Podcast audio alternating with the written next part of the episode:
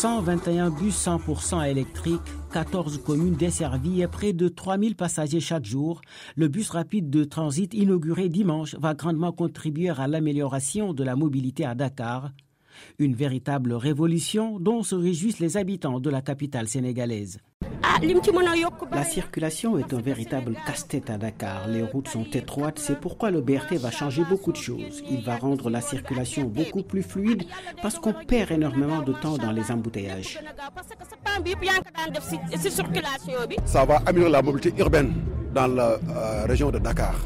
Parce que vraiment, euh, on avait des problèmes de déplacement en quittant la pour venir à Dakar ou bien pour quitter Dakar vers la banlieue.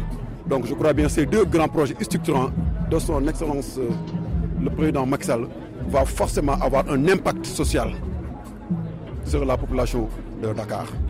Avec le train express régional TER, le bus rapide de transit est présenté par les autorités sénégalaises comme une solution durable à la congestion routière de Dakar, le président Macky Sall. Nous faisons ce dimanche 14 janvier 2024 un autre saut qualitatif vers le Sénégal moderne.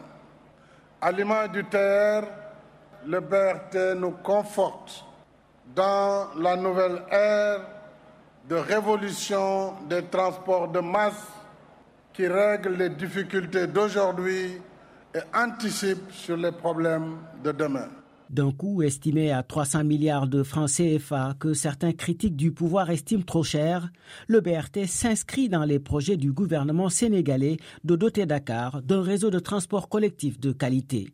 Wahani Johnson Sambou Dakar pour VOA Afrique.